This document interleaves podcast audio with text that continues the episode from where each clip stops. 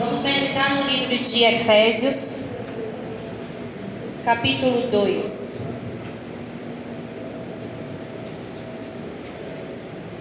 É uma mensagem breve, mas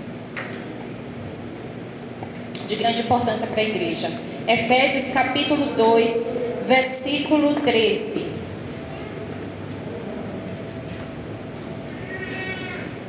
Que diz assim: Mas agora em Cristo Jesus, vós que antes estáveis longe, fostes aproximados pelo sangue de Jesus, de Cristo, porque Ele é a nossa paz, o qual de ambos fez um e tendo derribado a parede da separação que estava no meio a inimizade.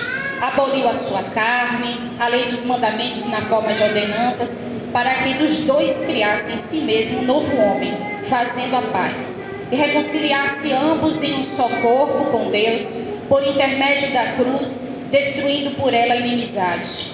E vindo, evangelizou a paz, a vós outros que estáveis longe, e paz também aos que estavam perto porque por ele ambos temos acesso ao Pai em um só Espírito. É até aqui. Nós já estudamos, já vimos, né? Ouvimos muito sobre isso, quanto que os judeus, eles odiavam e eles eram, desprezavam os gentios daquela época.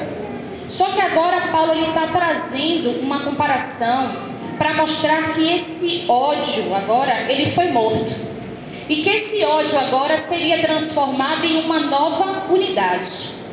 Paulo estava querendo dizer que aqueles agora que estavam longe poderiam agora se aproximar.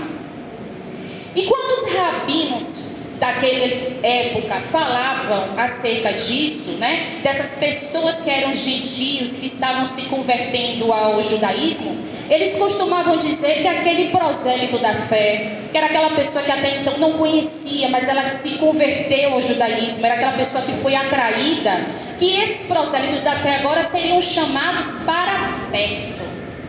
E isso perdurou há muito tempo ao longo da história. Tanto que, a título exemplificativo, existem alguns escritos rabínicos dos primeiros séculos que dizem que uma mulher gentia, ela foi, por exemplo, até um rabino na época chamado Eliezer. E ela foi até o rabino da época e disse assim: Olha, eu sou uma pecadora.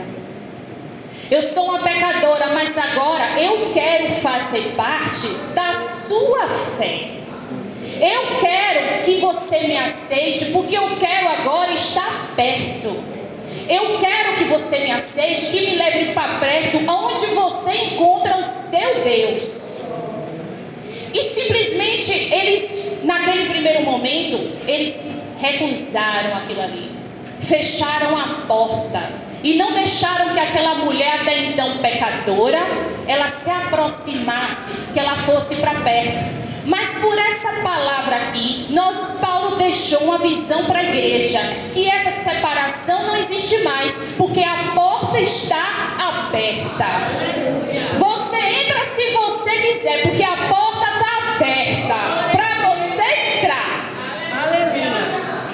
E quando Paulo ele essa descrição, ele faz uma descrição até muito gráfica, porque por mais que a tivesse sido uma palavra boa dizendo a porta está aberta, a separação, a parede de separação, ela foi derrubada. Se você para analisar essa mensagem, Paulo está fazendo sabe o quê? Uma denúncia.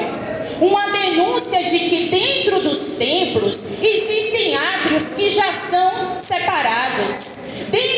Templos existem construções que dividem.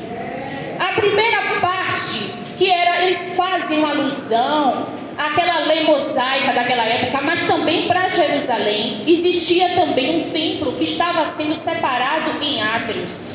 E esse templo, por incrível que pareça, cada construção, cada átrio, cada separação, existia uma parede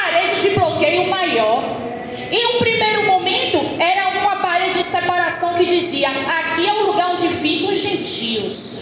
Em outro, aqui é o lugar onde ficam as mulheres, para demonstrar que essa separação significa o nosso próprio preconceito. Aqui também tem uma parte que pode ficar agora os israelitas, os que creem na fé, mas aqui agora tem uma outra parte que ficam sacerdotes. E por fim, tinha o centro o próprio santuário. Mas só que Paulo, ele está querendo dizer, essa separação, essa parede está sendo quebrada. E essa mensagem que o Senhor tem para a igreja. Essa parede ela pode se quebrar e você pode se achegar, porque na casa do Senhor ele não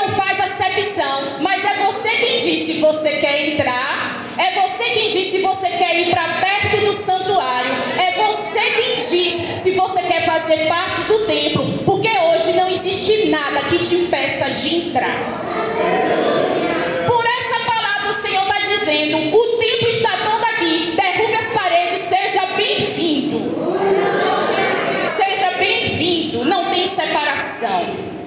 Mas aí eu te digo, será que essa ideia de excluir, de criar separação era somente dos judeus? Não. A Grécia também faz isso. E por que, eu estou querendo dizer isso? Porque você pensa às vezes que a parede está aqui dentro, mas eu te digo que lá fora você também construiu a sua. Os gregos naquela época entendiam: se você não fala grego, você é um bárbaro. Os judeus dentro da casa dizia: se você não é judeu, você não faz parte da nossa promessa.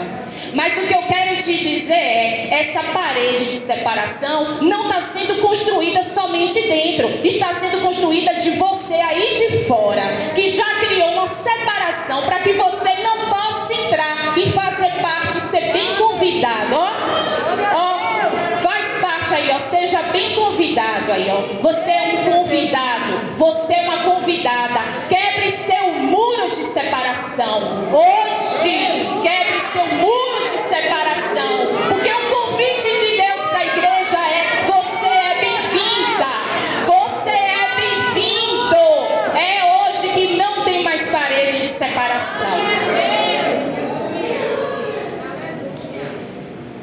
Parede ela não te dá acesso ao templo.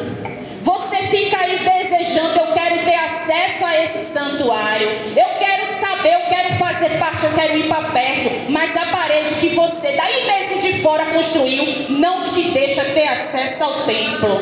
E você precisa ter acesso. E os judeus estavam fazendo isso. Toda aquela pessoa que não fazia parte, não pensa como eu, então eu tenho barreira com ela. Só que o problema da barreira, ele é uma coisa completamente aguda. Hoje não existem só barreiras. Eu quero te dizer que isso que você criou hoje já é uma verdadeira cortina de ferro. E que precisa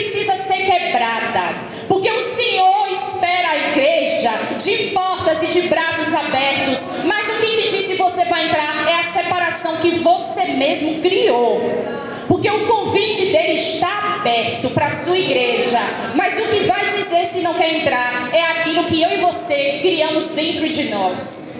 Os judeus, quando eles queriam separar, eles faziam os decretos discriminatórios deles. Às vezes fazemos isso em nossos corações, criamos nossas leis, criamos nossos decretos discriminatórios e nem queremos dar oportunidade de conhecer o que tem dentro do templo, discriminação já está implantada,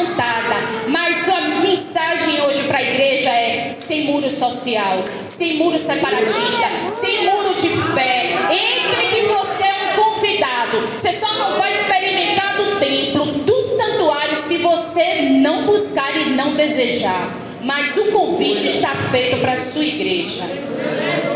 E eu agradeço a oportunidade porque até aqui